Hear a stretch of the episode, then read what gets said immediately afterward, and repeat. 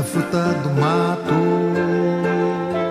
Volto à palavra burzeguim, não para descalçar uma bota, não na esteira de algum epigramista.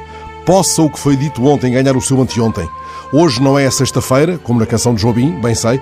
Trato apenas por isso de evitar o fosso, de aprumar o fio. Borzeguim se chama esta canção que o fio dos dias e das histórias traz hoje a esta correnteza. Gal Costa e Mónica Salmazo lhe deram voz e outras vozes dela fizeram um pedaço vivo de floresta cantante, parte muito apetecível do álbum Passarim.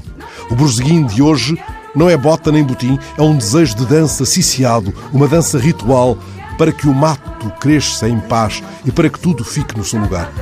É um voo da voz a chamar os pássaros da Amazónia, quando a palavra sustentabilidade não pousava tantas vezes ainda no galho dos discursos.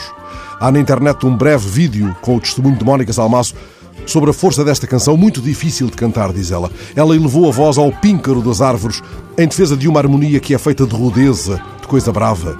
O pé na pedra, o pé no céu.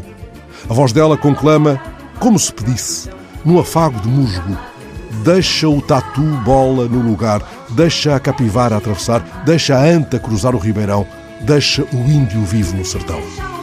A canção de Jobim, este burzeguim de passarim, chama-nos para mais perto da densa floresta, para que escutemos Escuta o mato crescendo em paz, escuta o mato crescendo.